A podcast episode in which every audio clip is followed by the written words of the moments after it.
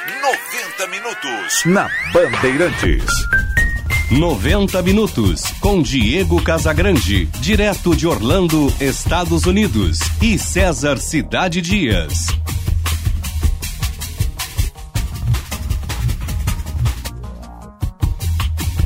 Bom dia, bom dia. São 10 horas 31 minutos, está no ar 90 minutos. Nós vamos juntos até o meio-dia.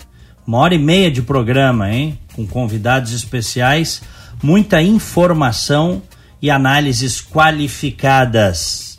Aqui em Orlando, na Flórida, de onde eu falo, temperatura de 17 graus. Em Porto Alegre está o César Cidade Dias com os nossos convidados. Bom dia, César. Bom dia, Diego. Porto Alegre, 26 graus, 4 décimos a temperatura aqui no Morro Santo Antônio.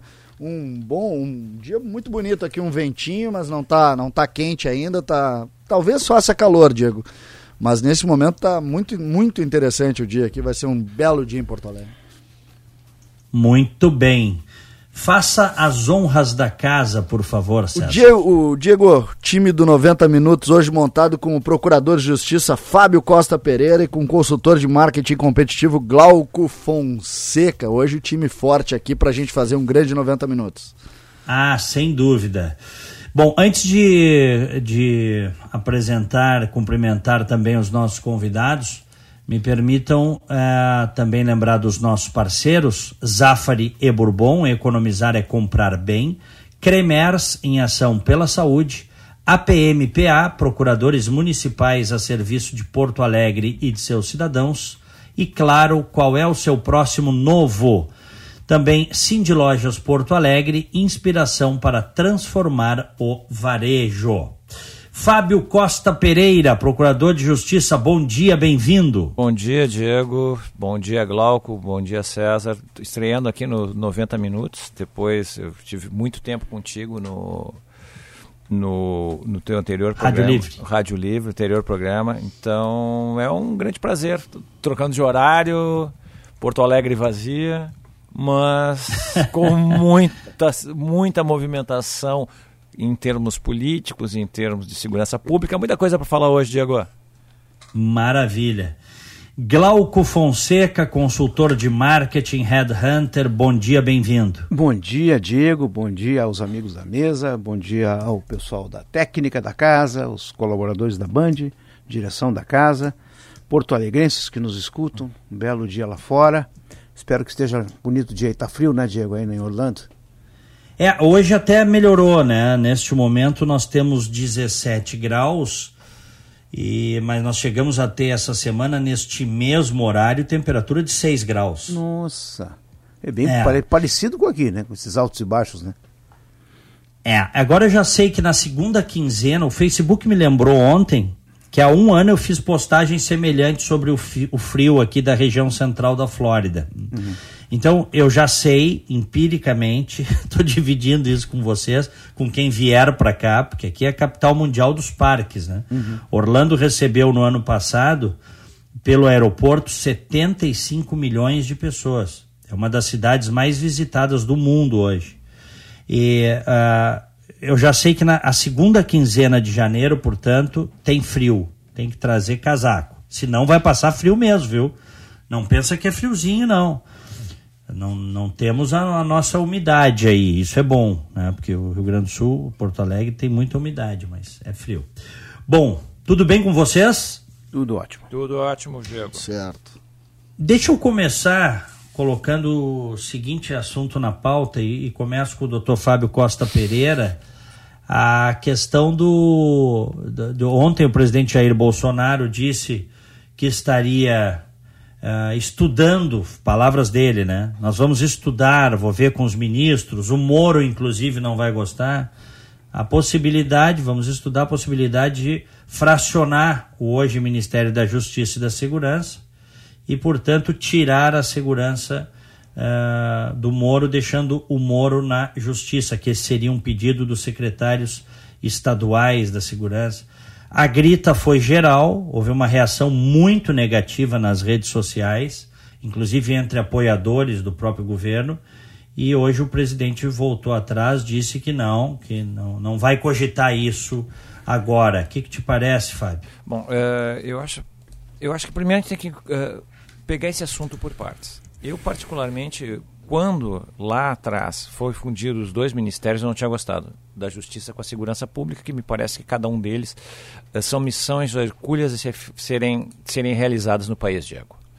Então, uhum. me parecia que cada uma destas missões deveria ter uma pasta exclusiva e, obviamente, com pessoas técnicas para gerenciar, e me parece que foi isso que durante o governo Bolsonaro, o início desse governo tem se marcado, é pela uma atuação, uh, pela escolha de seus ministros, muito mais por um perfil em viés técnico. Bom, mas depois de feita a, a, a fusão, e diante dos resultados que têm sido apresentados pelo ministro da Justiça e da Segurança Pública, uh, com certeza, neste momento histórico, até que para o governo evitar uma sinalização negativa para a sociedade, essa, esse desmembramento me parece absolutamente contraindicado e parece que foi isso que levou o presidente, inclusive, a reflexionar sobre o assunto e, por fim, dizer que essa chance de, de desmembramento é zero. Mas uh, se tem uma coisa que tem funcionado, ou pelo menos tentado funcionar com, com, com bastante uh, qualidade no governo agora, são duas áreas que muito, muito marcadas, pelo menos ao meu gosto, que é a economia, com, com o ministro Paulo Guedes, que tem uh, aquecido o mercado, que tem Sim. emprestado credibilidade para o Brasil no, no ambiente de negócios interno e externo, e o ministro Sérgio Moro na, na pasta da, da Justiça e Segurança Pública. Os números da segurança pública a gente até pode falar depois, porque eu acho que, que eles precisam uma melhor análise. Acho que têm sido uh, discutidos e apreciados de uma forma bastante rasa por enquanto, mas são dois ministérios que têm dado muito uh, resultado. E me parece o seguinte, né? Uh, é aquele termo próprio dos, dos, futebolistas. Em time que a gente que está ganhando, a gente não mexe. O time está ganhando, então não deve mexer. Muito bem. Glauco Fonseca. É, Diego, quem assistiu o Roda Viva na segunda-feira com o ministro Sérgio Moro, porque essa. Vamos ambientar primeiro, vamos, vamos criar o ambiente para este, para este quiprocó aí que aconteceu essa semana. Da onde surgiu este, esta iniciativa, esta, essa alternativa cogitada pelo presidente de separar o Ministério da Justiça e da Segurança Pública? É, bom, se nós, quem assistiu o programa do, do Sérgio Moro no Roda Viva segunda-feira sabe o que, que aconteceu o Sérgio Moro, na segunda-feira, ao ser questionado, e daquela, daquele modo inquisitivo pelos jornalistas de esquerda que compunham a roda, ele deixou reticências no ar. Uma das reticências no ar, perguntas assim, ou com resposta não dada, ou respostas incompletas, e eu acho que ele foi muito bem nesse aspecto, porque ele estava na cova rasa dos leões, dos leões carnívoros, claro, então ele foi muito habilidoso, mas a questão de, por exemplo, se ele vai ser candidato em 2022, se ele cogita ser presidente da República, ele deixou em aberto. Ele deixou em aberto. E, e Diego, nós estamos nessa praia há muito tempo. Nós sabemos que se tem uma coisa que há em comum entre bolsonaristas e petistas ou esquerdistas, ou entre a oposição e a situação atual no país, se tem alguma coisa em comum, é o medo escabroso do Sérgio Fernando Moro. Ou seja, tanto o Bolsonaro quanto o PT, o, o PSDB, o PMDB, eles querem ver o Moro no Paraguai, na China, na Sibéria, né? Então, quando... Não, é que, Glauco, Glauco, me parece que eles querem usufruir da popularidade do Moro, mas se borram de medo, dizendo assim, é. que o Moro possa ameaçar a reeleição do presidente, né? Porque né? o Moro é imbatível. Se o Moro se arvorar a ser candidato em 2022, não há dúvida. É, é meio turno a eleição. Não vai, não precisa nem um primeiro. É meio turno. Será? Eu não Será tenho, que é não tenho assim? a menor dúvida. Por quê? Porque uhum. se tem alguma coisa que desestabilizaria de modo derradeiro este governo, Bolsonaro, ou qualquer um, seria a saída de um sujeito como o Sérgio Moro. Qual não é a minha surpresa, e aliás, surpresa nenhuma, ao ler uma notinha do antagonista nesta manhã que diz o seguinte: Moro na primeira vaga para o STF. Pensando no menor dano possível, ou no worst case cenário, como dizem os americanos, é muito melhor que eu enfie o Sérgio Moro no STF do que deixar eu, do que eu correr o risco de ter que enfrentar o Sérgio Moro, seja eu o Lula, seja eu o Ciro Gomes, seja eu o Jair Bolsonaro, eu não quero combater o Moro numa eleição. Então eu vou colocar o Moro na primeira vaga no STF. Então já está em avaliação. Agora, a, a, o desgaste do Sérgio Moro, o pessoal já viu que não vai, não vai colar. Não adianta eu tentar desgastar o Sérgio Moro nem com a população e também com o presidente, não vai colar. Esse balão de ensaio que o Bolsonaro promoveu nas últimas 24 horas foi é, uma coisa de resposta já conhecida até por ele. Não vai passar. Tu convidou o Sérgio Moro para o governo, tu tirou o cara da magistratura e o cara dali vai para duas posições só. Ou ele vai para o Supremo Tribunal Federal ou ele vai para a cadeira onde o senhor está sentado. Não tem, o Brasil quer. O Brasil quer. E aí eu vou dizer mais uma coisa que muita gente não, pode não gostar, mas eu vou dizer porque é real. O governo Bolsonaro é um governo de transição, gente. O governo Bolsonaro é um governo de transição.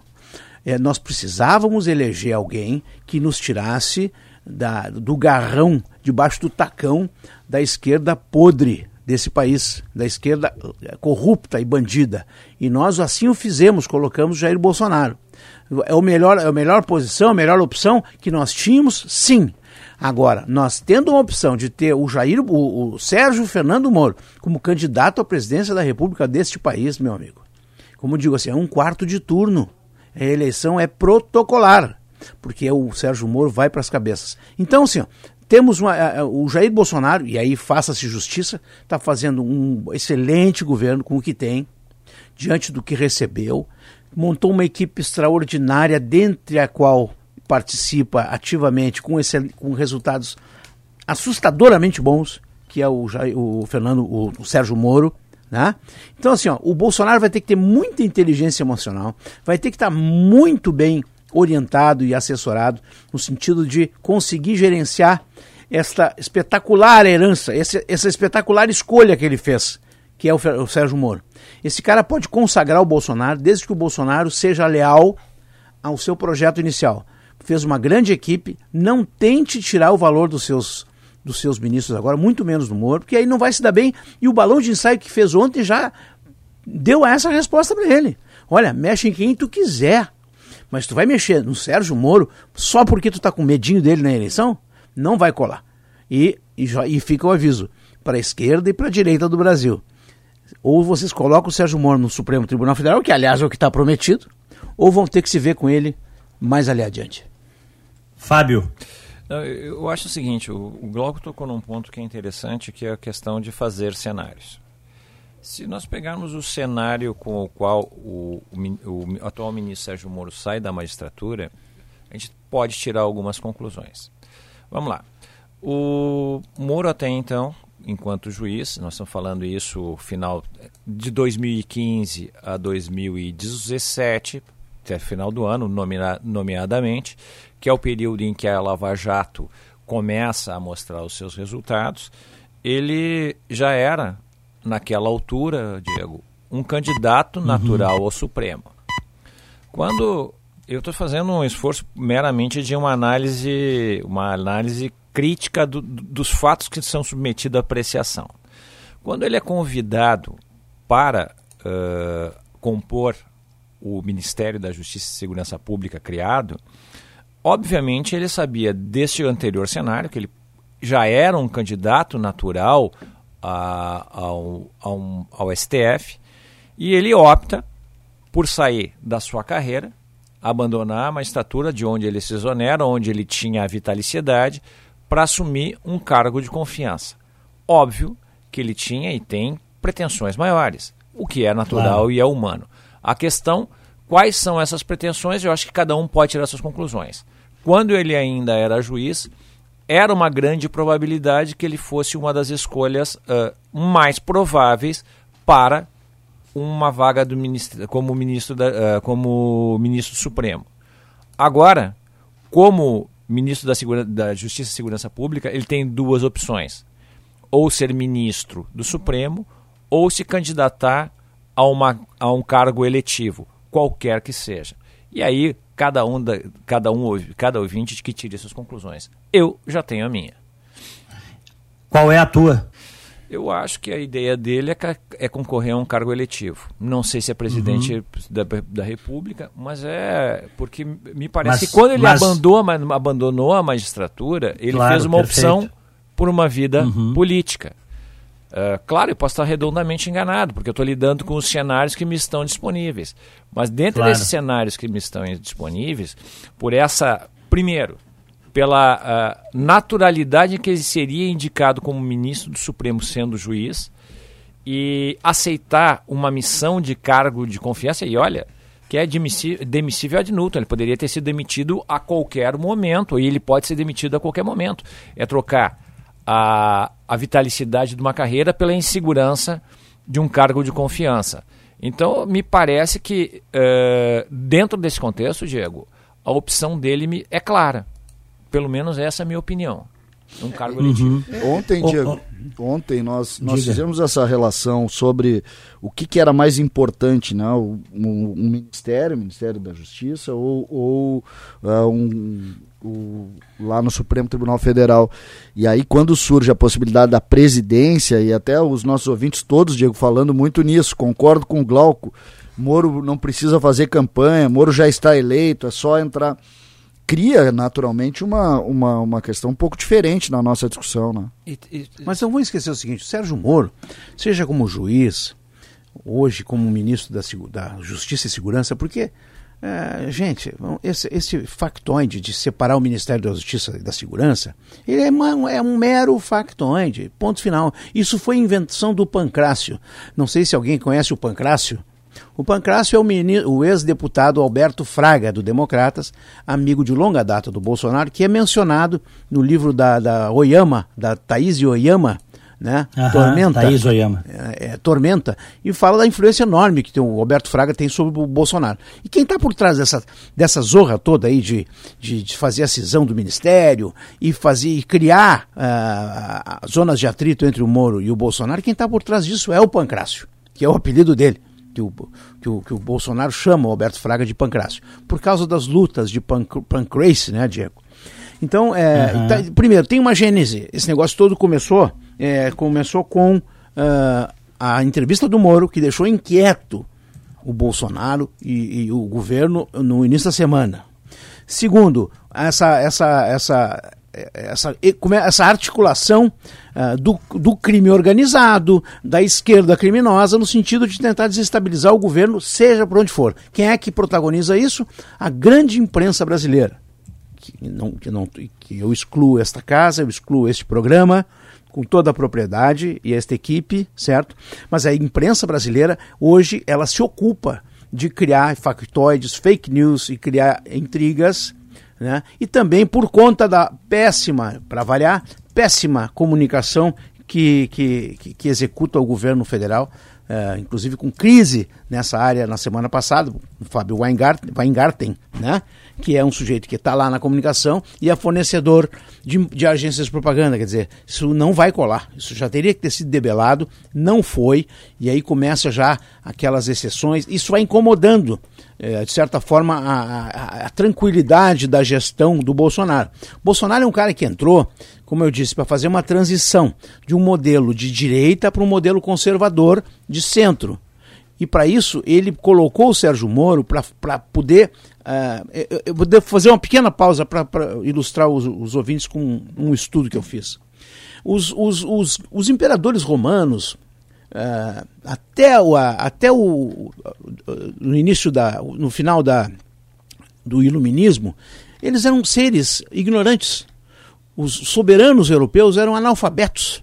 E eles, para ter poder, eles traziam para perto de si artistas, escritores, escultores, pintores. E aí surgiu a ideia do mecenato, que nada mais era do que um mecenas, que era, um, era um, um, era um ministro, eu não me lembro de qual o governo, o governador francês, ou rei francês na época, uh, do, do, século XV, XVI, e o mecenas nada mais é do que aquele cara que arrebanhava pessoas de qualidade cultural para dar valor para o rei. Né? Então o Bolsonaro, esse é um cara que conseguiu mecenar o governo. Ele trouxe para si boas pessoas, uma equipe absolutamente independente, capaz de realizar resultados com autonomia, responsabilidade e qualidade pessoal. Ele tem que lidar com isso. Ele ou lida com isso ou ele vai ser engolido por isso. Ele tem o Moro, ele tem o Guedes, ele tem até a Damares Alves, que eu tenho uma, uma boa admiração pela ministra Damares Alves, convicta com as boas causas sociais. Por que, que eu tenho que estar ridicularizando uma ministra que é uma boa pessoa e que está fazendo um trabalho honesto? O ministro Tarcísio, o ministro nosso aqui, uh, gaúcho. Uh, o Terra, o Osmar Terra, Terra pessoas Osmar sérias, Terra. pessoas comprometidas com, com o bem comum. Por que, que eu estou criticando? Então o que acontece? O Bolsonaro vai ter que lidar com isso, mas a primeira porta que ele tiver, e vai ser este ano ainda, e se o, e se o Celso de Mello pedir aposentadoria antecipada ainda nesse semestre do Supremo, que é o que se deseja, eu, pessoalmente, gostaria muito que ele já antecipasse a aposentadoria dele, até porque ele está tirando uma licença agora por conta de uma cirurgia, né? E ele já está saindo de licença agora. Seria ideal que ele promovesse um bem tá. para o país e aí mas, abrir a cadeira para o Sérgio Moro. Tá bem, mas vamos lá. Sendo o Moro, eu não tenho dúvida que o Moro é candidato à presidência da República, tá? É uma opinião pessoal, certo. Tá? É, mas eu tenho essa convicção. Ele largou, como disse o Fábio Pereira, ele largou a magistratura. Uhum. Ele se tornou, se é verdade que tem um, entre aspas, mito na presidência da República, o Sérgio Moro tornou-se uhum. um mito né, na, na, história da justiça brasileira. Me permite, e até. Na, ne, e nem só brasileira, mundial. Diga, me, Glau. Me permite é o seguinte: eu não acho que o Moro largou a magistratura. Eu acho que a magistratura não tem espaço para o Moro. Depois uhum. que o Moro fez, o Moro se tornou uma hora herói nacional, Diego. Mas assim, ó, eu... Não tem espaço na magistratura pro, pro, pro Moro, porque ele vai sair dali e vai fazer o quê? Não, ah, né? assim, não tem como. Ou ele vai para o Supremo Tribunal Federal, ou ele vai para um píncaro mais alto. Glauco, não me, tem muita opção. Me, me permite, assim, eu uhum. tenho uma certa. E aqui é importante que a gente tenha contrapontos, né? Uhum. Eh, eu tenho uma certa divergência na, nessa tua, tua impressão, porque assim, ó, na verdade, uh, cada um de nós, na nossa atividade, a gente faz o que a gente tem que fazer porque essa é a nossa missão institucional. Uh, o Sérgio Moro, quando, enquanto juiz, ele estava fazendo o que ele deveria fazer, cumprindo o juramento que ele fez quando ingressou na magistratura. A carreira dele termina, terminaria como desembargador, a princípio, no, num, dos te, no, num dos TRFs, possivelmente no TRF1, uhum. aliás, aqui no TRF4, e isso seria o coroamento da carreira dele. Então, na magistratura haveria espaço porque ele, ele desempenhou a sua missão como magistrado com muita maestria. A única coisa, agora, novamente me juntando a ti, me parece, é que ele compreendeu que ele poderia auxiliar o país e colaborar com a melhora do país no combate à corrupção que notabilizou ele na magistratura de uma forma mais abrangente.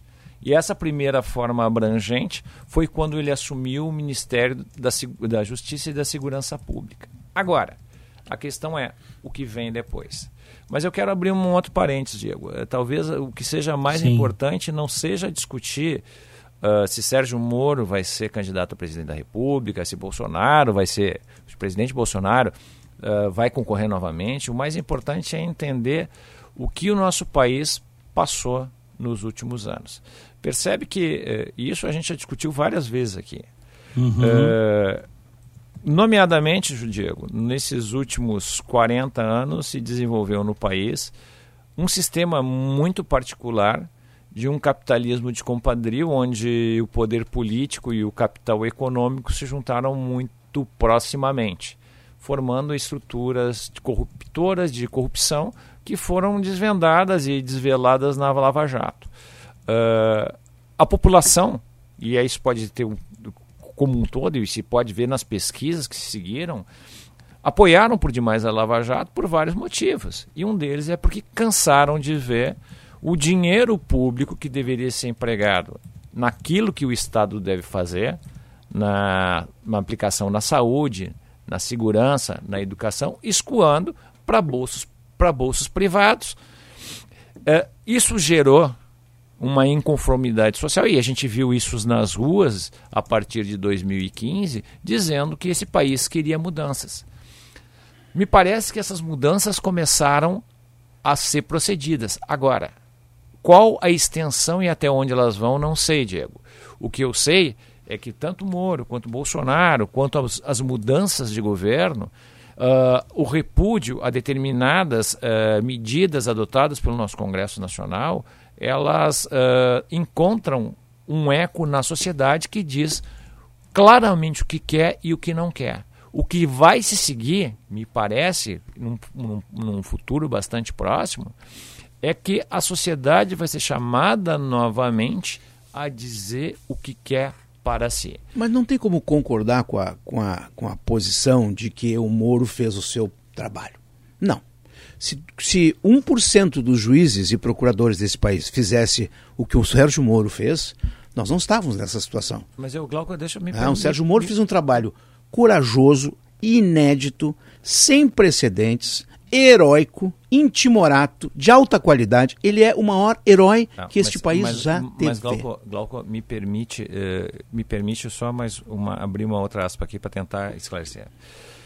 Uh, eu não gosto muito dessa heroicização das pessoas. Me, uh, acho que. a gente pode não gostar, mas, mas é. Só, só, só, só, só deixa eu terminar. o cara é um herói. Só, deixa eu terminar, só não, deixa eu claro, terminar claro. o raciocínio, Glauco. Uh, o, tanto o Moro, porque assim, ó, é, um equívoco que se comete em nível nacional. Se transformou o Moro no herói e o Moro era o juiz que estava julgando, julgando aquela causa, processando as in, inúmeros uh, desdobramentos da Operação Lava Jato. O que nós não podemos esquecer é o que, que deu base a que essa Operação Lava Jato pudesse ter curso e pudesse ter início. Marcadamente duas coisas. A mudança uh, do perfil de atuação tecnologicamente falando da Receita Federal, da Polícia Federal, do Ministério Público Federal e, e aqui um fator decisivo, um X, um X decisivo, que é a mudança na legislação. Quando em 2013, 2012 é aprovada a nova lei que diz respeito às organizações criminosas, que amplia o leque de possibilidades e viabilidades do que as polícias e o Ministério Público podem fazer em termos investigativos para desvelar esses crimes do colarinho branco. Nota que esses crimes do colarinho branco, e aqui é um assunto que eu gosto muito, escrevi a respeito. Mas agora, Fábio, Fábio, ah. só um parênteses, agora está se está se voltando atrás nisso, é, né? claro, lei de abuso de autoridade, porque, porque está se criando, tá se criando agora toda, toda uma legislação para impedir, impedir que isso, isso, continue. Exatamente, para impedir o, o Sérgio Moro. É, é isso que é importante. Tudo que foi feito é para tudo que foi feito, todos os benefícios. É evidente que a esquerda e, a, e, e, e, a, e, o crime organizado, que é quase a mesma coisa, iam continuar, iam ampliar o tastavio, iam, que nem lagartixa que perde o rabo subindo a parede. Assim. É óbvio que eles vão tentar impor uma legislação que os mantenha no, no, no, no, limbo, ou seja, eu preciso pelo menos assim, ó, no juiz de garantia, eu tenho que garantir 50% de chance de esse cara ser meu. Então eu quero o juiz de garantia para garantir pelo menos alguma coisa para minha impunidade. Essa é a leitura. A questão do abuso de autoridade. Eu tenho que impedir a autoridade de fazer o que o Moro fez. Porque se o Moro continuar fazendo o que fez, nós não vamos ter mais a nossa, o nosso ilícito, nós não vamos ter a nosso, o nosso enriquecimento, nós não vamos ter mais os nossos currais. Então é evidente que o Renan Calheiros puxa de dentro da gaveta aquela lei de abuso de autoridade, aprovada por aclamação na Câmara. Quer dizer, não foi nem por voto nominal. É tão ridícula a reação do crime organizado para com. Não é com relação para com todo o arcabouço legal que foi transformado, as leis. Não, é contra o Moro. O, até o próprio Jair Bolsonaro reage com relação a Sérgio Moro. E vou dizer, é um tsunami o Sérgio Moro. Sérgio Moro não é um, um, um, um, um juiz qualquer é um juiz tipo aquele italiano, Diego, que tu sabe o nome. É, é um sujeito corajoso, cara. sujeito que acabou com a sua vida pessoal. Ou tu acha que os juízes brasileiros vão deixar de tomar o seu chopinho na sexta-feira com os advogados amigos? É, os, os, os juízes brasileiros vão deixar de tomar chopinho com os advogados sexta-feira, porque vão ter medo de tomar um tiro na janela. Como o Sérgio Moro não pode mais sair de casa, a mulher dele não pode mais sair de casa, não tem mais vida pessoal. Tudo em detrimento só, do bem-estar do Brasil. Assim, ó, eu deixa vou, eu só dizer eu o vou... seguinte. O, o, Fábio, Fábio, a palavra é tua, só dizer o seguinte: dois juízes italianos que foram assassinados, o Giovanni Falcone e o Paolo Borsellino. É Eram juízes como todos diga. os outros. Não, não eram, não. Não, vamos. Estavam executando vamos, uma tarefa heróica de limpar lá, o país. Vamos lá. E não conseguindo. Por quê? Porque o crime organizado retomou suas forças, retomou seu estado, sua estamina e conseguiu debelar toda, tudo que foi feito, que não pode acontecer aqui, né? Vamos lá, vamos, vamos lá tentar esclarecer alguns pontos. Uh, eu trabalho nessa área, Diego, tu sabe que disso há 30 anos, sou uhum. membro do Ministério Sim. Público há 30 anos. Uh, no curso da minha carreira, eu conheci, não foram poucos juízes, eu conheci muitos juízes que trabalharam intimoradamente, que, que dedicaram e dedicam a sua vida em função da causa pública. Com risco da sua segurança pessoal, eu mesmo com risco da segurança pessoal. Meu filho teve uma época que ia para pracinha com um policial, mas essas coisas elas não têm mídia. Então, assim, como não tem mídia, a, talvez a, a, a, leitura mais fácil é dizer, olha, uh, de entender que os juízes e membros do Ministério Público querem uma vida muito mais tranquila do que uma vida funcional. E não é bem assim. A grande maioria do que eu conheço que não é barulhenta é o pessoal que trabalha, é o pessoal que se dedica, é o pessoal que deixa o seu sempre na reta. Mas isso não dá mídia. Agora, fechada essa aspa, eu quero voltar a uma outra coisa. O Brasil não é um país nada original.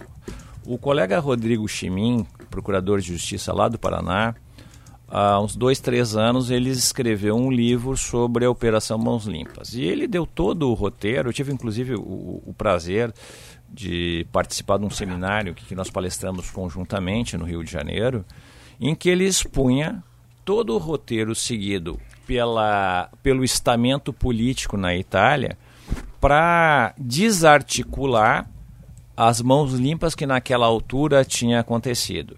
E hoje a, a Itália, por conta destas mudanças, inclusive uma delas feita no Congresso Nacional deles lá, durante um jogo da Itália na semifinal da Copa do Mundo de 94, uh, todo esse roteiro não é novo, tudo isso tem feito. Ou seja, é a reação do estamento político, aquele que é afetado, da parte que é afetada, que pode ser uh, alvo de operações, que pode ser alvo de, de ações penais, reagindo contra e com relação àqueles que podem, aqueles que podem, uh, nesse caso como eu, uh, impor-lhes algum tipo de restrição.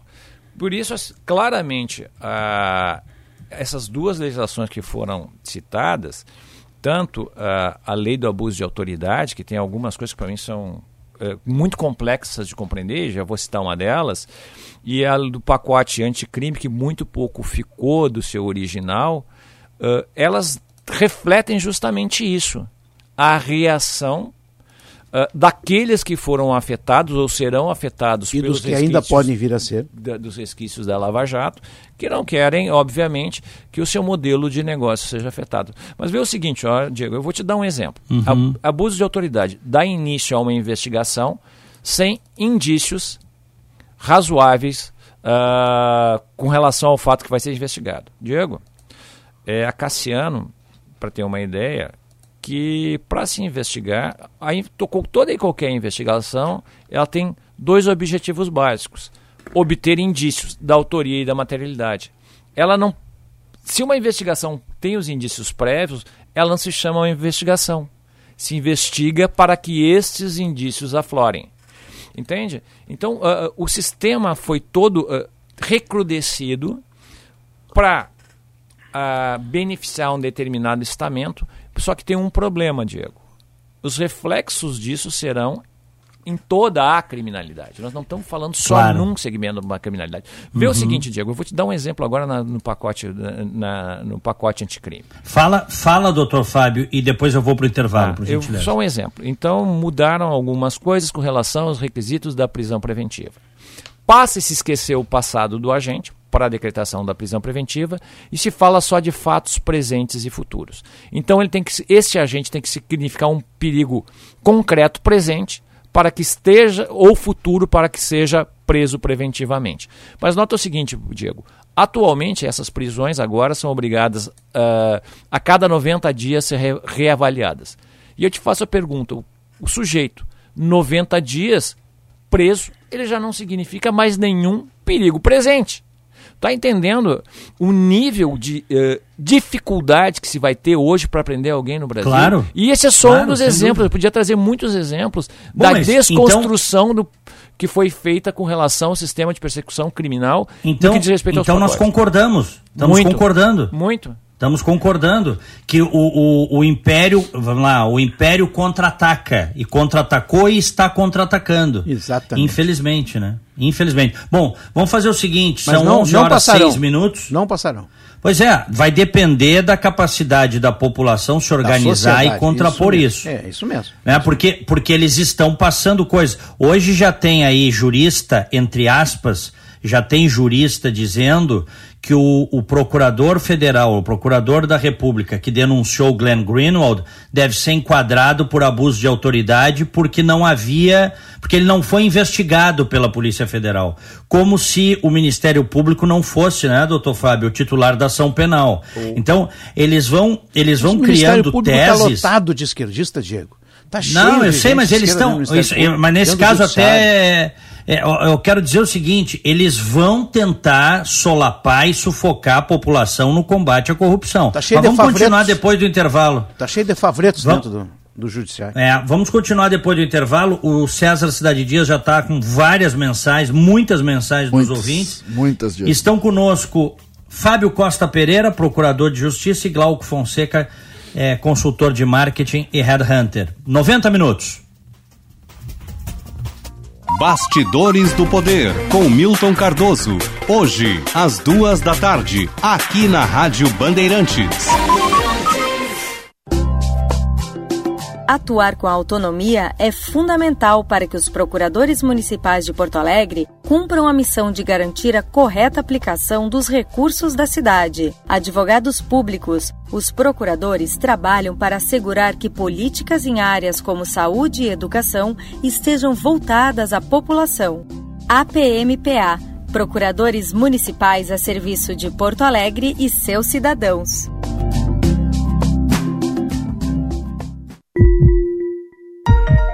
Plantão Cremers. Os problemas da saúde no Brasil não se resolvem com a simples contratação de mais profissionais. Não faltam médicos, faltam estrutura e condições de trabalho. A abertura indiscriminada de mais cursos de medicina tem feito a qualidade da formação cair consideravelmente. Precisamos priorizar a excelência. É isso que o Cremers defende. Acesse pormaissaude.com.br e saiba mais. Economizar é comprar bem, mas cozinhar bem também é um jeito de economizar. Quando você faz um prato de dar água na boca, não sobra nada e chove em elogios. Mas olha só, se por acaso você exagerou um pouco, tudo bem. Quando a comida é saborosa, no outro dia às vezes fica até melhor. Inspire-se com a variedade e a qualidade do Zafari e do Bourbon e prepare aquele jantar. Zafari e Bourbon. Economizar é comprar bem. Serviço Bandeirantes. Repórter Aéreo. São esperados para hoje 55 mil veículos pegando a freeway para se deslocar no sentido ao litoral. Nesse momento não temos pontos de lentidão na freeway, o movimento deve se intensificar durante a tarde. Aqui na capital, sem acidentes agora em atendimento, trecho com trânsito pesado na Nilo Peçanha a partir da Antônio Carlos Berta até a Carlos Gomes, sentido ao centro. Isso devido a obras que acontecem por ali. A Protásio Alves serve como alternativa nesse trecho, tem o trânsito agora fluindo bem. Para nós que somos de Porto Alegre, a Verisuri tem a solução em segurança para a sua casa. Instalação rápida e simples, alarme monitorado Verisuri. Saiba mais em verisuri.com.br. Com as informações do trânsito, Manuela Fantinel. Beleza, Carlos? Fala, Jaime! Você viu que a gente já pode usar a nota do Enem para entrar na faculdade? Pois é, eu vi isso daí. São três chances diferentes, né? Mas você entendeu direito como funciona? Sim, sim. O SISU é uma plataforma digital onde a gente concorre a vagas em instituições públicas. Acesse o site de 21 a 24 de janeiro, escolhe os cursos de interesse e aguarda o resultado. Aí depois tem o ProUni, né? Isso. São bolsas de estudo para faculdades particulares. É do mesmo jeito. Escolhe os cursos de interesse pelo site. O prazo é de 28 a 31 de janeiro. E o FIES, como é? FIES é um financiamento para curso superior. Você começa a estudar agora e paga só depois. E as inscrições vão de 5 a 12 de fevereiro. Massa, valeu! Acesse mec.gov.br que tem tudo explicadinho lá. Ministério da Educação, Governo Federal, Pátria Amada Brasil. Para aproveitar ao máximo o novo ano, você precisa de um carro que acompanhe o seu ritmo e tenha espaço de sobra para todo o seu estilo. O Sportage é o SUV perfeito para quem espera mais de 2020 e está na Kia Sun Motors, que aceita seu usado de entrada na troca. A Kia Sun Motors está na Avenida Ipiranga 8127 e na Avenida Ceará 370.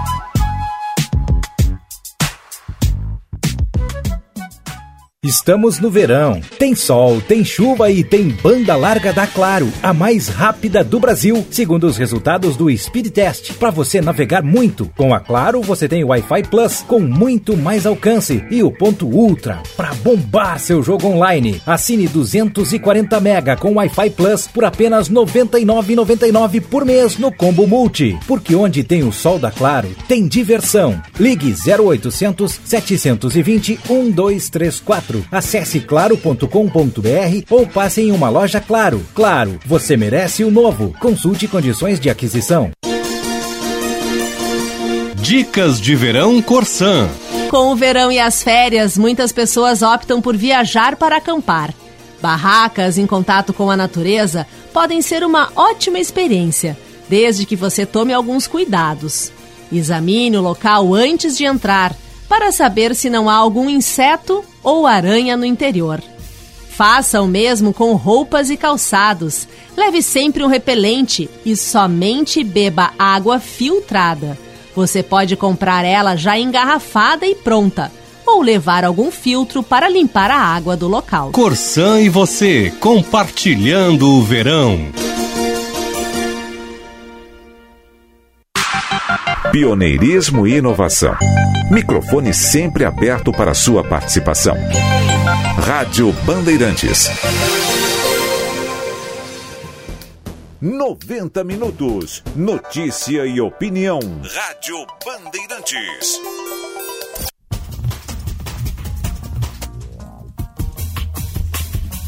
Estamos de volta com 90 minutos. Nós vamos juntos até o meio-dia. Aqui, Diego Casagrande, direto de Orlando, na Flórida. Temos temperatura de 18 graus neste momento. Em Porto Alegre está o César Cidade Dias com os nossos convidados, que hoje são Glauco Fonseca, consultor de marketing, headhunter, e Fábio Costa Pereira, membro do Ministério Público, procurador de Justiça.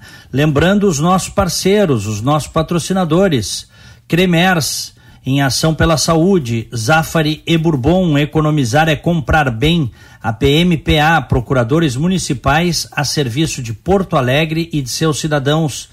E claro, qual é o seu próximo novo? Também Cindy Lojas Porto Alegre, inspiração para transformar o varejo.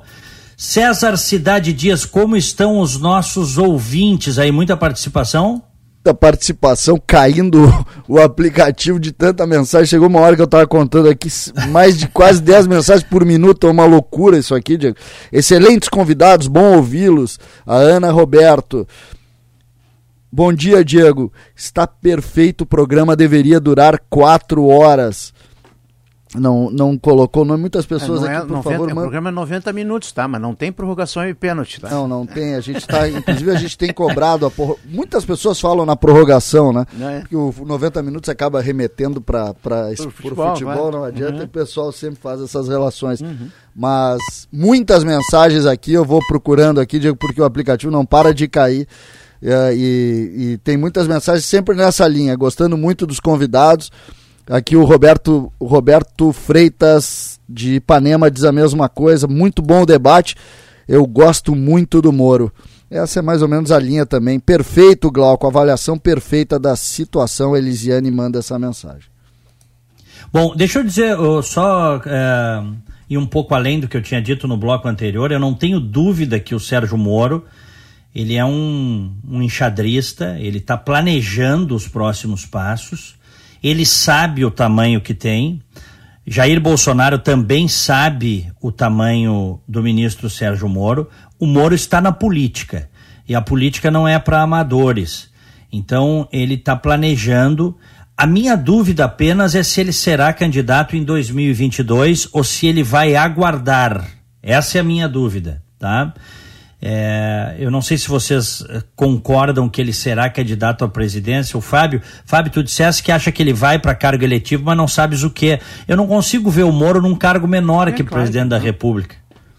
Eu, não sei qual é a tua sei, opinião. Mas é que é muito complicado, o, o Diego, é, fazer uma, uma, avaliação agora. E eu te explico por quê.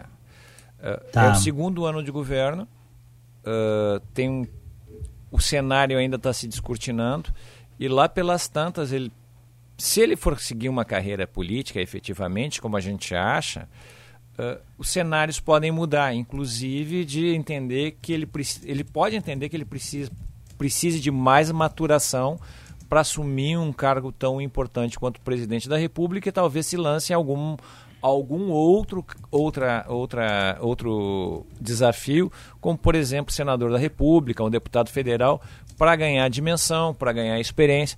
Não sei, eu acho que nesse momento a gente só está na esfera da cogitação fazendo uma análise de cenário da, daqueles fatos que têm algum porte de futuro e que têm alguma importância para o desenrolar dos eventos.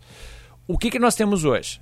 Claramente, que o, o, o, ministro Moro e o ministro Paulo Guedes são os mais importantes ministros do governo Bolsonaro. São os dois que têm dado os maiores resultados, com os dois com a maior aclamação popular. Uh, isso significa que é muito difícil hoje para o presidente ou qualquer outro presidente que estivesse no lugar do, do presidente Jair Bolsonaro uh, demitir esses dois ministros. E que esses dois ministros têm vida própria. O que eles vão fazer com esta vida própria, com essa luminosidade todas que hoje eles estão colocando, eles demonstram ter, já é uma cogitação. Eu acho, particularmente aquilo que eu disse dentro da cogitação, que o, que o ministro Sérgio Moro deva seguir uma, uma carreira política. Qual eu ainda não sei, porque eh, me parece que ainda é prematuro nesse momento fazer uma, uma, uma leitura tão numa sintonia tão fina dos fatos, Diego. É que, quer ver uma coisa, hein, Glauco? Oi. O fato, tem gente que fica braba, é natural, assim, aqueles mais, mais apaixonados, mais fanáticos, eles ficam é, bravos quando se questiona qualquer coisa do governo. Este grupo ele é cada vez men menor, porque, felizmente, é, tem muita gente acordando e se dando conta, após um ano de governo, se, é, gente acordando e, e, e, percebendo que apoiar o governo, querer que dê certo, não significa fechar os olhos para equívocos. É lógico. E aí e aí, cada vez mais, os fanáticos, aqueles vão ficando isolados, aqueles que não aceitam absolutamente nenhuma observação que possa significar uma crítica. Uhum. Mas ninguém é incriticável, né? Ninguém é incriticável. Mas o que eu quero dizer é o seguinte: Ontem o presidente ele sentiu o tamanho do rojão se ele mexer com o Moro. Essa é a realidade. E, pode ficar brabo, pode uh, ficar irritado, pode o, o filho do presidente ir para as redes, pode fazer o que quiser. Se mexer com o Moro é como tirar o alicerce da casa. Isso aí me parece que pela. Eu nunca vi uma grita generalizada tão grande ontem nas redes tá? Então, é, eu acho que o sinal está dado. O presidente Jair Bolsonaro, que na minha opinião está fazendo um belo governo, tá? Tirando uma ou outra coisa ali, o governo, o governo é ótimo, tem excelentes ministros, né? Eu eu tô desconsiderando as coisas menores com as quais eu não concordo, porque eu acho que são menores, elas tem coisas muito boas acontecendo.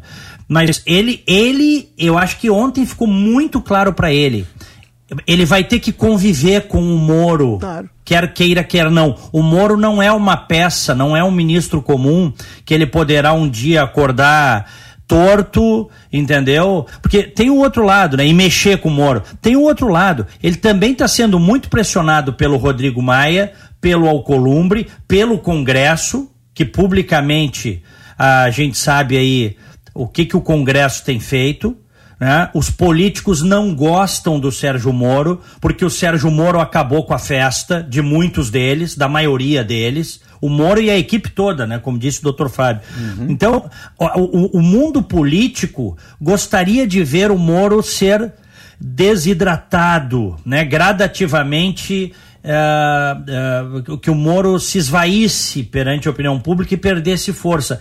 Ontem, quando o presidente disse que iria estudar o fracionamento do ministério deixando o Moro de fora, a simples cogitação já é algo inaceitável, considerando o tamanho do Moro. E considerando e os resultados até agora, e né, o presi... Também, Glauco, também. Considerando que a criminalidade está caindo e o que o Moro representa. E eu acho que ontem foi muito claro o recado dado para o presidente. Se ele não entender isso, aí eu vou ter que voltar atrás no que eu venho dizendo. Uma, o presidente, uma... o presidente, o presidente é um animal político de primeira grandeza. Né? Ele entende como as coisas funcionam. Ele tem os seus defeitos, como qualquer um, mas ninguém chega lá da maneira como ele chegou, sem partido, sem apoio, né? se não, né? sem dinheiro, na verdade, se não for muito esperto e conhecer muito o ambiente onde está. É. Mas ele que tome cuidado. Dentro... O, o, Moro, o Moro é pedra angular deste governo. Dentro dessa linha, Diego, uma contribuição de um ouvinte aqui do Samuel Bonetti. Ele diz o seguinte: sugiro aos convidados não serem tão apressados em subestimar Bolsonaro. Embora ele tenha esse jeitão simples, ele é cancheiro e o que comandará a reeleição é a economia em tempo não, ele diz aqui o Samuel que não é bolsonarista, muito menos ferrenho. Mas é uma leitura, né? É, eu, eu diria o seguinte: o que vai comandar a reeleição é um conjunto de resultados, né? Seja na economia, seja na segurança pública, nos indicadores de saúde, educação, é, infraestrutura, né? inflação, crescimento econômico. Não é uma coisa só. Né? É, não adianta. E isso é uma linha de pensamento antiga, dizer que é a economia que vai resolver. Não, é a economia, é a economia estúpido, né? que nem dizia o Friedman, né, Diego? Claro. É, mas não é, é assim. O, não é assim. É, é, a economia ela tem um papel fundamental. Né? Fundamental. Né? Mas, mas não é único. Se não é outros único. indicadores não forem bem, também Exatamente. desaba, né? Então, eu, o Sérgio Moro, é, ele. Primeiro que eu acho que o Bolsonaro se arrependeu, evidentemente que se arrependeu de ter convidado o Sérgio Moro para ministro da Justiça. O, já o Sérgio Moro não se arrependeu de ter saído da magistratura, porque ele tem três caminhos. É, ele, te, ele teria, ele, a, partir do momento que ele sai, né? Quer dizer, ele poderia ter vários caminhos dentro da magistratura. Como ele saiu, né? Ele tem é, alternativa 1, um, a lida privada. Esse é um sujeito que, que se, se eu sou advogado, eu estou na casa dele amanhã de manhã, se ele sair do governo, diz assim, eu quero ser teu sócio. Te dou 99% da minha empresa. Entendeu? Como, como advogado. Uhum. Né? Ele, ele pode é, se manter ministro do, do, da Justiça e Segurança até que abra uma vaga no Supremo Tribunal Federal, que é aquilo que estava desenhado.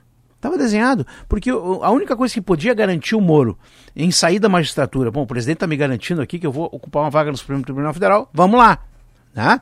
Então ele pode ocupar um, grande espaço na área privada, ele pode ocupar uma cadeira no Supremo Tribunal Federal, ou ele pode, ele pode, a partir dos, do, do que ele está recebendo da sociedade, do apoio da sociedade, e a partir das vozes que se levantam contra ele, favoráveis ao antigo status quo, favoráveis ao crime, favoráveis ao, à linha petista de gestão corrupta e da esquerda leniente e esculhambada, o, o Moro tem um campo pela frente que ele diz assim: oh, eu posso escolher entre três opções e as três são boas para mim. Agora, ele sendo. E o Diego, isso é impressionante, porque tem uma outra coisa que, que, que, que a gente tem que pensar todo esse clima agora de eventualmente o Moro sair do governo, brigar com o Bolsonaro, criar uma cisão, se juntar ao Podemos do Álvaro Dias, daqui a pouco ser candidato a presidente, o Bolsonaro não quer. Mas o Senado também não quer. Então ficou mais fácil, dentro desse entendimento das possibilidades do range, do escopo de atuação do Sérgio Moro, do Senado dizer assim: ó, qual é o pior cenário para mim? É o, é o, Moro presidente ou é o Moro numa cadeira no Supremo? Não, o Moro na cadeira do Supremo vou, é melhor para mim. Então facilitou a ida do Moro para uma cadeira do Supremo, porque ele é uma ameaça muito maior fora do Supremo do que lá no Supremo, como presidente da República. Sinceramente, eu não sei se ele quer ir para o Supremo, porque lá tem que dividir o poder com, com outros 10. É ele mais 10. É, mas a, a é, cadeira e... do Supremo Tribunal Federal para o Sérgio Moro significa o fim da festa para muita gente lá dentro, Diego. É ah, é por isso, isso que também. tu tem o Marco Aurélio Melo desesperado, um Celso de Melo que perde aquela sua aura da decanidade, daquela aquele aspecto vestal né? Ele deixa de, ele passa, ele deixa, ele deixa de ser estrelinha brilhando, né? O, o, o próprio, então o Gilmar Mendes, o que dizer de Gilmar Mendes, tendo que olhar no olho do Sérgio Moro? Vamos ver se ele tem coragem de dizer aquelas barbaridades, de fazer o que ele faz, olhando no olho do Sérgio Moro, que o Sérgio Moro é um herói nacional. Olha aqui, ó. Ponto final. Ô, Diego? Olha aqui, ó, eu preciso, eu preciso fazer um break. Eu prometo que eu abro com o Dr. Fábio Costa Pereira, tá, Fábio? Tá, E tranquilo. eu quero abordar e eu quero abordar a questão do juiz de garantias que foi aprovado pela, ah, pelo Congresso, sancionado pelo presidente. O Toffoli regulamentou e agora o Fux zerou tudo. E eu quero tua opinião jurídica sobre esse juiz de garantias. Pode ser, Fábio? Pode. Então tá certo. São 11 horas 26 minutos. Já voltamos com o 90 minutos. Esporte Notícia. Hoje, às quatro da tarde, com Sérgio Boas e Alex Bagé. Aqui na Rádio Bandeirantes. Cindy Lojas Porto Alegre convida. Café com Lojistas pós-NRF 2020. Fique por dentro das principais novidades do varejo, direto de Nova York, a capital internacional do varejo. Você não pode ficar de fora. Dia 27 de janeiro, no Cineflix do Shopping Total. Entrada gratuita para associados. Inscreva-se em cindylojaspoa.com.br. Cindy Lojas Porto Alegre. Inspiração para transformar o varejo. thank you Beleza, Carlos? Fala, Jaime! Você viu que a gente já pode usar a nota do Enem para entrar na faculdade? Pois é, eu vi isso daí. São três chances diferentes, né? Mas você entendeu direito como funciona? Sim, sim. O SISU é uma plataforma digital onde a gente concorre a vagas em instituições públicas. Acesse o site de 21 a 24 de janeiro, escolhe os cursos de interesse e aguarda o resultado. Aí depois tem o ProUni, né? Isso. São bolsas de estudo para faculdades particulares. É do mesmo jeito. Escolhe os cursos de interesse pelo site. O prazo é de 28 a 31 de janeiro. E o FIES, como é? O FIES é um financiamento para curso superior. Você começa a estudar agora e paga só depois. E as inscrições vão de 5 a 12 de fevereiro. Massa, valeu! Acesse mec.gov.br que tem tudo explicadinho lá. Ministério da Educação, Governo Federal, Pátria Amada Brasil.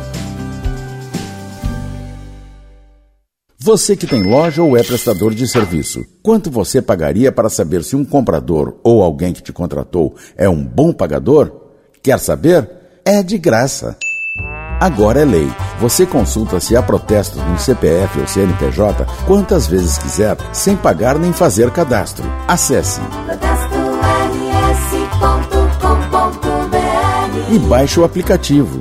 Cartórios de protesto, o jeito mais eficiente de evitar a inadimplência. Feliz 32 de dezembro. Toda a linha Fiat 2020 com preço de 2019. E mais, a primeira parcela só em maio. Aproveite a virada Fiat. Fiat Mobi Like 2020 com entrada de 17.288 e 60 vezes de 499. E toda a linha Fiat Toro 2020 com IPVA grátis. Consulte condições em ofertas.fiat.com.br ou vá a uma concessionária Fiat. No trânsito, dê sentido à vida. Ângelos Memorial e Crematório. Surpreendente, moderno e inovador. A Ângelos entrega para Porto Alegre a melhor tecnologia mundial em cremação. Nobreza em todos os ambientes. Amplo salão cerimonial com ritual de despedida diferenciado. Serviços inovadores e personalizados que fazem da Ângelos a principal referência em qualidade e atendimento. Ângelos Memorial e Crematório, onde o ser humano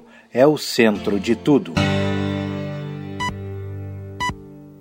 O Banrisul te leva ao Caribe com direito a uma mega festa para assistir à transmissão da final da UEFA Champions League. A cada 100 reais acumulados em compras no seu cartão de crédito Banrisul Mastercard, você concorre a três viagens com acompanhante para assistir à transmissão deste espetáculo em um lugar paradisíaco. E tem mais, a cada compra você recebe uma chance de ganhar prêmios instantâneos de 250 reais. Acesse promo.banrisul.com.br. Esta é a frequência da informação. Rádio Bandeirantes. 94,9. Também pelo aplicativo Band Rádios no seu smartphone. 90 minutos. Notícia e opinião. Rádio Bandeirantes. 90 minutos no ar, neste ponta a ponta, Brasil Estados Unidos. Comigo aqui de Orlando, na Flórida, e César Cidade Dias e os convidados no estúdio de Porto Alegre. Para Zafari e Bourbon, economizar é comprar bem. Cremers em ação pela saúde. APMPA, procuradores municipais a serviço de Porto Alegre e de seus cidadãos. E claro, qual é o seu próximo novo? Também com a parceria de Cindy Lojas Porto Alegre. Lembrando que hoje temos no estúdio Fábio Costa Pereira, procurador de justiça, e Glauco Fonseca, consultor de marketing e headhunter. Uma informação que eu acho que os nossos queridos ouvintes que nos dão grande audiência, esse programa já tem grande audiência, nós já passamos, estamos aí em torno de 100 pessoas na live nesse momento e milhares ouvindo, hein, César? Que maravilha, hein? É, e muito legal aqui a gente poder, Diego, não sei se tem tempo agora de ler algumas mensagens, porque é muito, muito legal o retorno das pessoas. Olha só, essa aqui eu tenho apenas uma palavra para todos os 90 minutos. Espetáculo, obrigado. Lúcio Diniz de Viamão manda essa mensagem. Todas nessa linha, Diego, todas nessa linha, elogiando Obrigado. muito. Sou fã do Diego sempre. Parabéns e desejo sucesso merecido a Rejane Mota de Porto Alegre. Muito Obrigado. legal, muito A todos os Muito nossos- obrigado, muito obrigado. a todos os nossos falou que em- queridos, a todos os nossos queridos amigos e ouvintes, deixa eu só dizer uma Tá, coisa claro. aqui. O, a partir de hoje eu vou colocar no meu, eu tenho uma página lá no SoundCloud, tá? É, e vou tá colocar chique, passo a Diego. col... É, é pois é, tu vê que as coisas vão, Spotify, né? É só me achar lá, quem, perdão, no, no SoundCloud e no Spotify, tá? Mas a partir de hoje eu vou começar a colocar o áudio do 90 minutos integral na- lá no meu Spotify. Quem tem Spotify, que é um aplicativo de música, de podcasts, é só colocar Diego Casagrande que você vai ter na íntegra o 90 minutos do dia a partir de hoje, tá? É, acho que é é uma boa notícia. Boa né? notícia, boa notícia. É, Glauco, rapidinho, eu tinha prometido abrir com o Fábio. Tá, o que, só que tu só dizer? uma que tu falasse no início que, tu, que Orlando recebeu 75 milhões de, de turistas, né, Diego? No último ano. Isso, isso. O Brasil, tu Isso. sabe quantos recebeu? Ah, pouquíssimos, né? 6 milhões. Tu tem uma ideia do potencial É. desse país, cara. 6 milhões de pessoas visitaram o Brasil, pessoas de turismo internacional, de turistas estrangeiros. E Orlando é simplesmente 13 vezes o tamanho do turismo do Brasil. Uma cidade americana. Pra tu ver o tamanho do nosso potencial aqui. Encerrei a minha, Uhum. meu parêntese. Tá bom. Fábio Costa Pereira e o juiz de garantias. Bom, eu, Diego, eu quero. Só que eu gosto sempre de fazer uma análise um pouco maior, né? Vamos lá. Eh, Como cidadão e um brasileiro que também participou dos últimos, nas últimas décadas de todo esse processo de mutação política, eu quero dar minha opinião sobre eh, o que me parece que levou à alternância democrática que nós vimos ocorrer em 2018 com a eleição do atual governo. Me parece que três temas foram decisivos para que se escolhesse o atual presidente. A questão da economia, que estava eh, claudicante, a questão da justiça, principalmente nas consequências e decorrências da Lava Jato, do combate à corrupção, que a sociedade em geral faz, faz questão que continue, e a questão da segurança, dos altíssimos índices de criminalidade e violência que o país estava e está imerso, ah, níveis estes que espelham uma verdadeira guerra civil não declarada, algo perto de 60 mil mortos ao ano por, por mortes eh, violentas intencionais. Bom, quais as projeções que eu faço, Diego? Com- e aí eu vou querer, vou entrar na questão do, do juiz de garantia, que eu acho que a, que a análise tem que ser um pouco mais ampla. Uh, com a, a rearticulação de determinados setores para que as barras da lei a eles não cheguem, duas medidas notadamente foram aprovadas: a lei do abuso de autoridade e essa desfiguração, essa desidratação do pacote anticrime. Bom, desse tripé que compôs uh, o caldo de cultura naquele momento para a renovação uh, democrática, economia, justiça e segurança pública, dois ficarão absolutamente desestabilizados, que é a justiça e segurança pública. Nós temos que entender, Diego, que a criminalidade, essa criminalidade econômica que assola o país, essa criminalidade violenta que assola o país, ela é, é baseada em um raciocínio muito simples, custo e benefício. Quanto menos custo para o cometimento de, de crimes, mais benefícios eles terão, e isso indicará ao criminoso, sinalizará ao criminoso que para ele as porteiras estão abertas para o cometimento do crime. Bom, e aqui se insere nesse contexto o juiz de garantia e muitos outros uh, dispositivos que foram insertados na lei, como por exemplo a cadeia de custódia, que se criou uma cadeia de custódia de, da prova própria de CSI e não própria de um país, de, um país em, em desenvolvimento como o Brasil. Como o Brasil. Mas o juiz de garantia é aquela coisa assim, ó, que foi uma sacada genial que alguém teve e resolveu experimentar dentro do, do, do pacote anticrime e conseguiu dar certo para colocar. Qual o problema de tudo isso? Uma ideia genial o, de algum escritório de advocacia bem forte. Qual o problema de tudo isso, o, o, Diego? Que ainda que a ideia seja bonita, primeiro ela não está compatibilizada com o nosso sistema, de um lado, e de outro ela significa custo. O país hoje não tem estrutura para sambarcar esse juiz de garantias que foi pensado pelo legislador.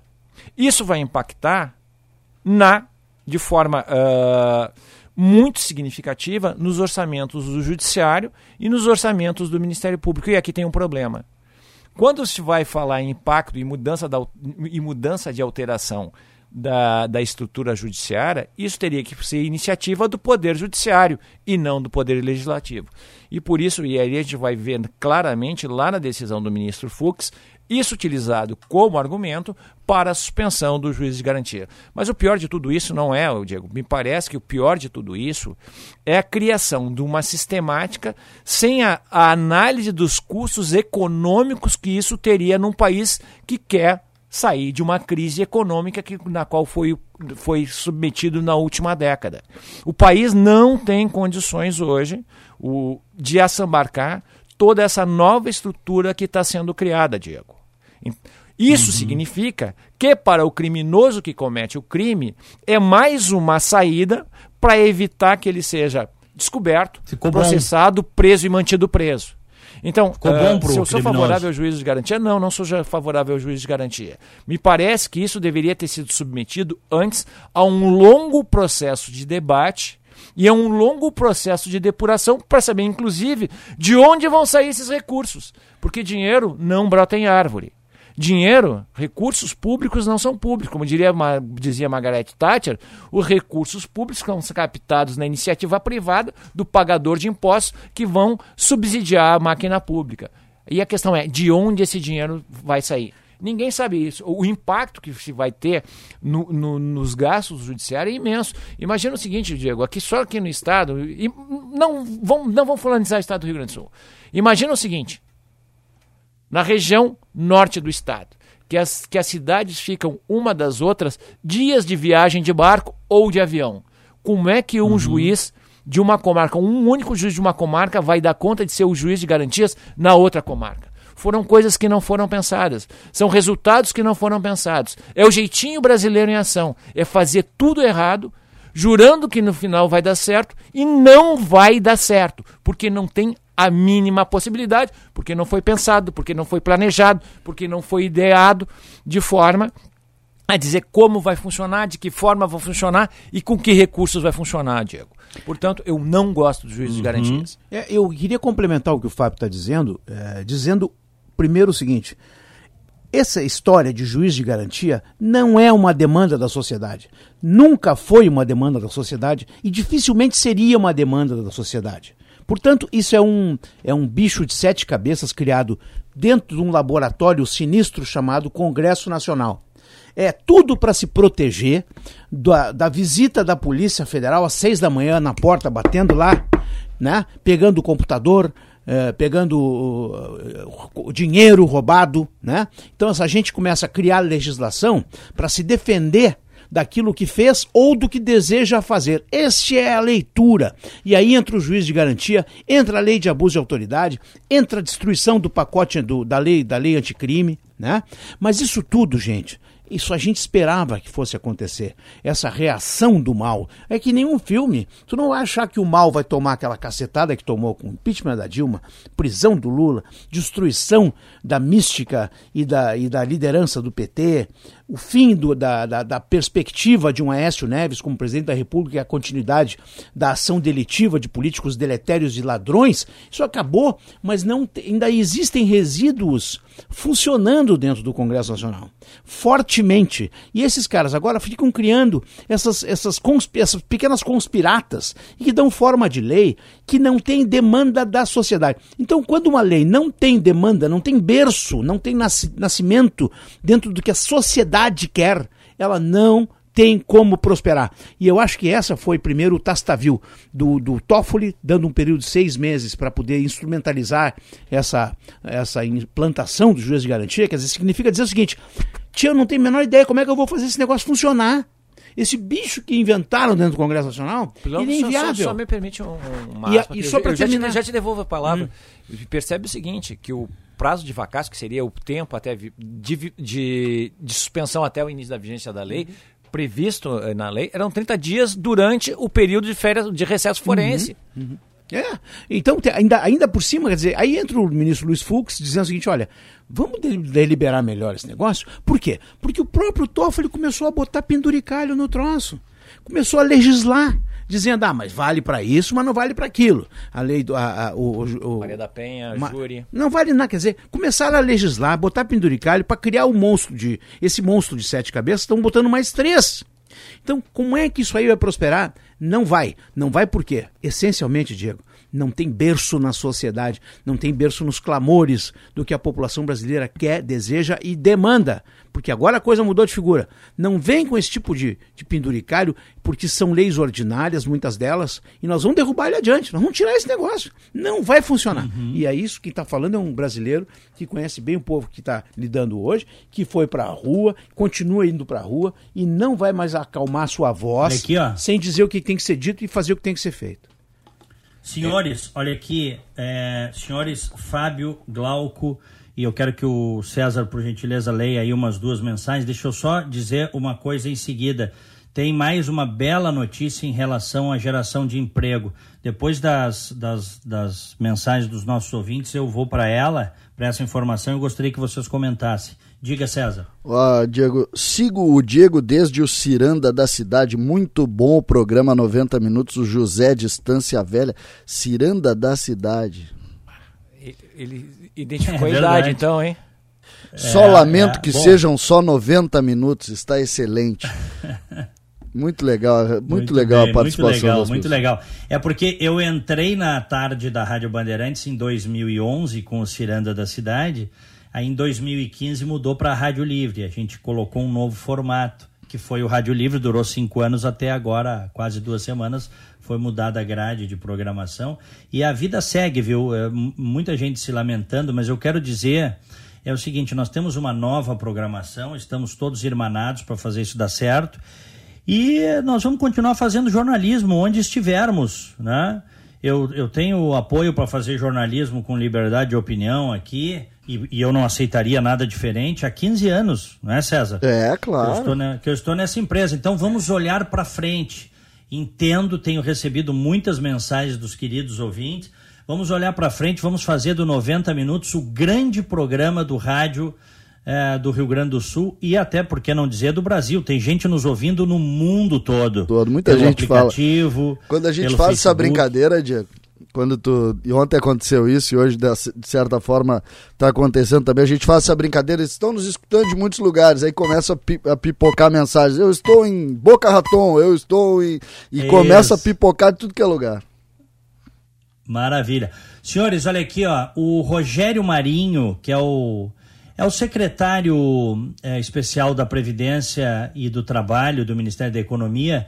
Ele divulgou agora: o Brasil gerou no ano passado 644.079 novos postos de trabalho, dados do CAGED. São 115 mil empregos com carteira assinada a mais que em 2018. Crescimento de 21,63%. É o melhor resultado desde 2013. O Brasil, portanto, defini definitivamente tirou, agora não é que está tirando, tirou o pé do barro. É que o estrago dessa esquerda bolivariana que esteve no comando aí do país durante muito tempo, corrompeu o que deu, eh, criou embaraços para a liberdade econômica de toda a ordem. É, essa esquerda fez um estrago muito grande, então o trabalho de reconstrução ele é complicado, mas os resultados estão aí, Glauco. É, é. Os resultados, esses são, são os primeiros resultados, Diego. São os primeiros resultados. Esse número de aumento de emprego no, no atual situação no, do país, ele é extraordinário. O primeiro ano do Trump foram, foram criados 240 mil novos postos de trabalho em 2017 no primeiro ano do Donald Trump. No primeiro ano do Bolsonaro, temos 115 mil. Na proporção, é muito parecido esses números, se não forem até melhores para o Brasil. Quer dizer, isso é resultado de muita insistência, muita persistência. A gente tem que continuar mantendo o, a vela inflada e a direção apontada para o caminho que nós estamos indo, porque qualquer mudança uh, que, que venha a, a ser feita nessa trajetória vai nos fazer voltar para trás, voltar para aquele ambiente podre que nós tivemos nos últimos 12, 15 anos. Estou incluindo até Fernando Henrique. Incluo até uma parte uhum. do Fernando Henrique nessa história. Né? Porque agora nós descobrimos que era tudo farinha do mesmo saco. A gente achava que era diferente, mas não era. É tudo igual. Né? Então nós estamos num caminho mais, digamos assim, mais virtuoso pela frente. Nós temos que persistir, manter a voz elevada, continuar se manifestando, seja nas ruas, nas redes sociais. A gente tem que continuar com essa movimentação da sociedade. A sociedade tem que continuar em movimento, não pode parar. Ela tem que continuar reivindicando, reclamando. Com relação ao que tu falaste no início do programa, uh, o Bolsonaro. O Bolsonaro tem que, se disser uma bobagem, deixar o filho interferir no, no, no governo, tem que ser criticado veementemente. Não tem esse negócio. Eu não tenho bandido nem sacaninha de, de, de, de estimação. Então eu não tenho. Jamais eu vou estar protegendo alguém que está cometendo um erro. Não vou ser parceiro do, do ilícito. Então eu sempre vou estar criticando Bolsonaro, quem quer que seja. E sugiro aos brasileiros que mantenham essa linha de vigilância, de atenção e, acima de extremo controle sobre o que o governo, este e quaisquer outros venham a fazer. Esse é o nosso papel como sociedade criticar, não é passar paninho, é criticar, é controlar e, e, e fazer perguntas e exigir respostas. Diego? Fábio. Como todo realista, eu sou um pessimista. Eu gosto de ver cenários, eu gosto que esse cenário, ver o que esses cenários me indicam.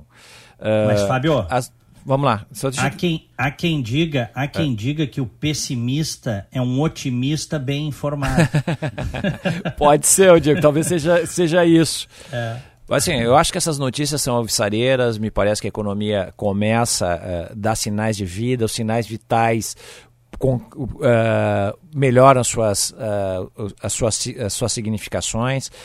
Mas o que me preocupa, Diego, por país crescer, os, os, países hoje de primeiro mundo, que são as maiores economias, elas são base, essas economias são baseadas uh, em grande medida na indústria de terceira geração, na indústria do conhecimento. E o problema do Brasil hoje é que a gente não tem capital humano para esse salto quântico que seria da indústria do conhecimento.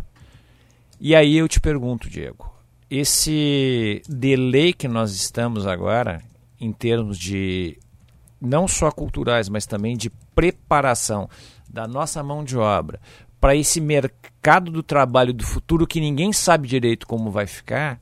E essa é a preocupação que eu, que eu tenho. Como nós vamos dar conta, enquanto país, desse grande desafio se nós enfrentamos mais de 15 anos de desestruturação da nossa educação. E aqui eu não estou fazendo uma suposição, eu estou sendo concreto, porque os índices de PISA, que medem a, a capacidade educacional dos, de, de compreensão da matemática e da sua língua pátria dos estudantes, que é um índice mundial, nos últimos 15, 16 anos só fez decair, lançando o país num dos pa países piores classificados no índice de PISA. Então tem essa preocupação, Diego, o que, que nós faremos quando chegar o momento em que o Brasil esgotar essa sua capacidade de primeira geração e segunda geração e para se tornar um país extremamente competitivo efetivamente de primeiro mundo, como nós teremos esta mão de obra qualificada se nós temos um delay de quase duas décadas. E nós temos a universidade do Claro. passado. Quer dizer, para transitar para o futuro, a situação ainda é mais, é mais pesada, doutor Fábio, pelo seguinte: nós temos uma universidade retrógrada no Brasil. Uma universidade com professores com pensamento ah, retrógrado, pensamento eh, vencido, né? O- que ainda idolatram e, ideo- e- e- fazem eh, tecem loas a um, a um- aos sistemas econômicos falidos e ineficientes. Quer dizer, é muito difícil isso. Mas eu, eu acho que para cada situação dessas, a sociedade acha uma maneira de, de, de, de evoluir.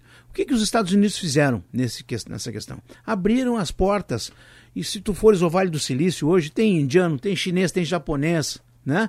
O Brasil tem que ser um ambiente favorável à pesquisa, favorável à inteligência, favorável à diversidade, mas aci- acima de tudo, combatendo as, os, as- as- os anacronismos típicos que nós até há pouco tempo atrás estávamos achando que era o melhor dos mundos. E, e- e aí eu te disposo a minha, minha preocupação ainda mais agora nessas últimas colocações, eu disposo mais a minha preocupação, porque o Brasil nesse período em que entrou em recessão, quase depressão, nós nos tornamos um polo exportador de cérebros.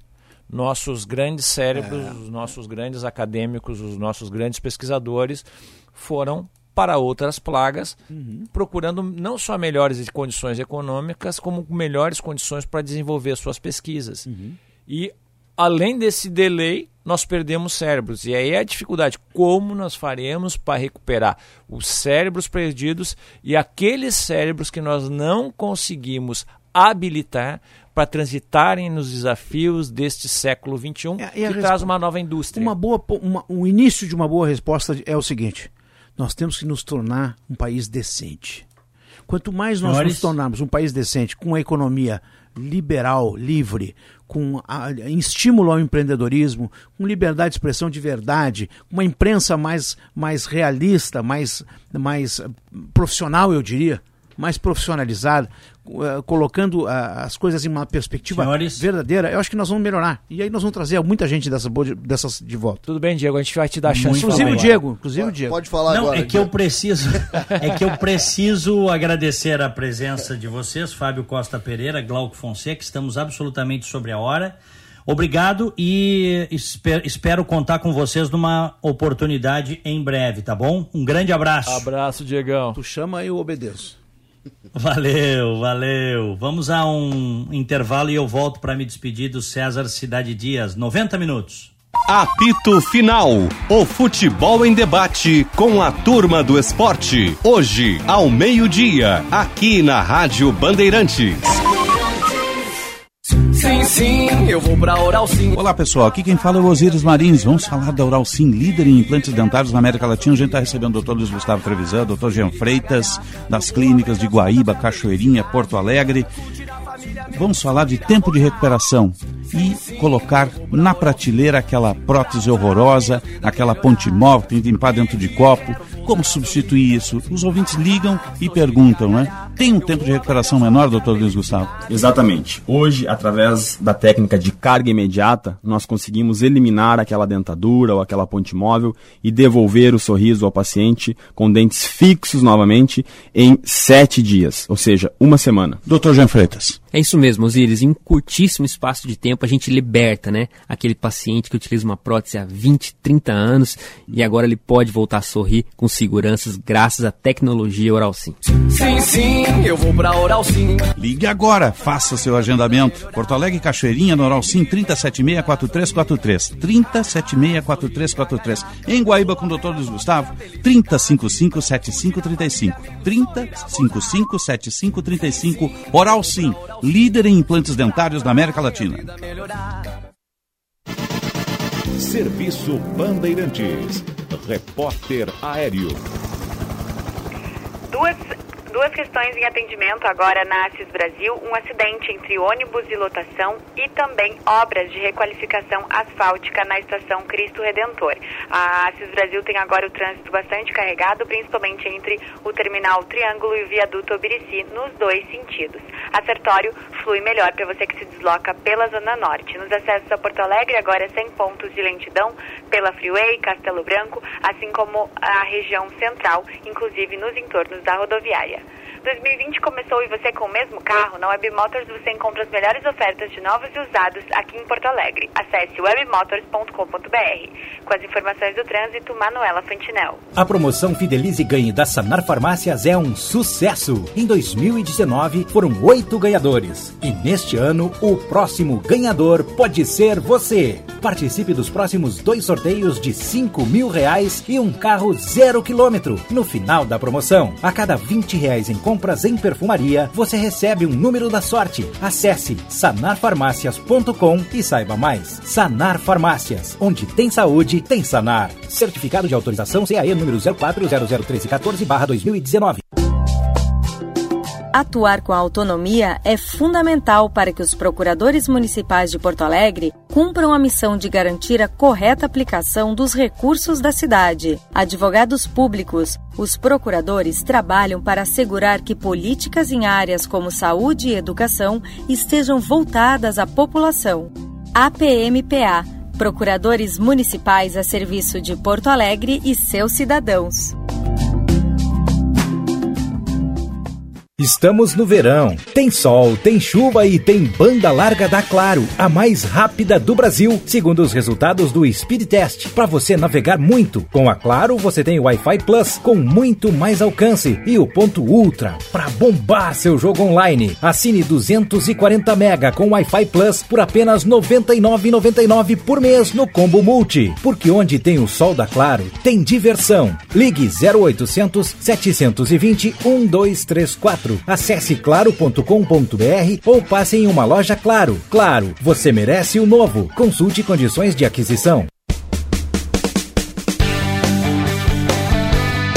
A garotada fez bonito e se apresentou para o público, colocando o Rio Grande do Sul no protagonismo do maior torneio de futebol de base do país. Essa formação do Grêmio e também a estruturação que o Grêmio procura dar para a base está na perspectiva direta de excelência, de, de eficiência e de competência. É sempre importante tu estar tá formando atletas com espírito vencedor. No aniversário de São Paulo, a festa será gaúcha, no Pacaembu. Um Grenal decide a Copa São Paulo de Futebol Júnior na manhã deste sábado. A jornada esportiva abre às nove e meia da manhã, com narração de Marcos Couto, comentários de César Cidade Dias e reportagens de Guilherme Palese, direto do estádio Pacaembu. O primeiro Grenal do ano você acompanha aqui, na Bandeirantes.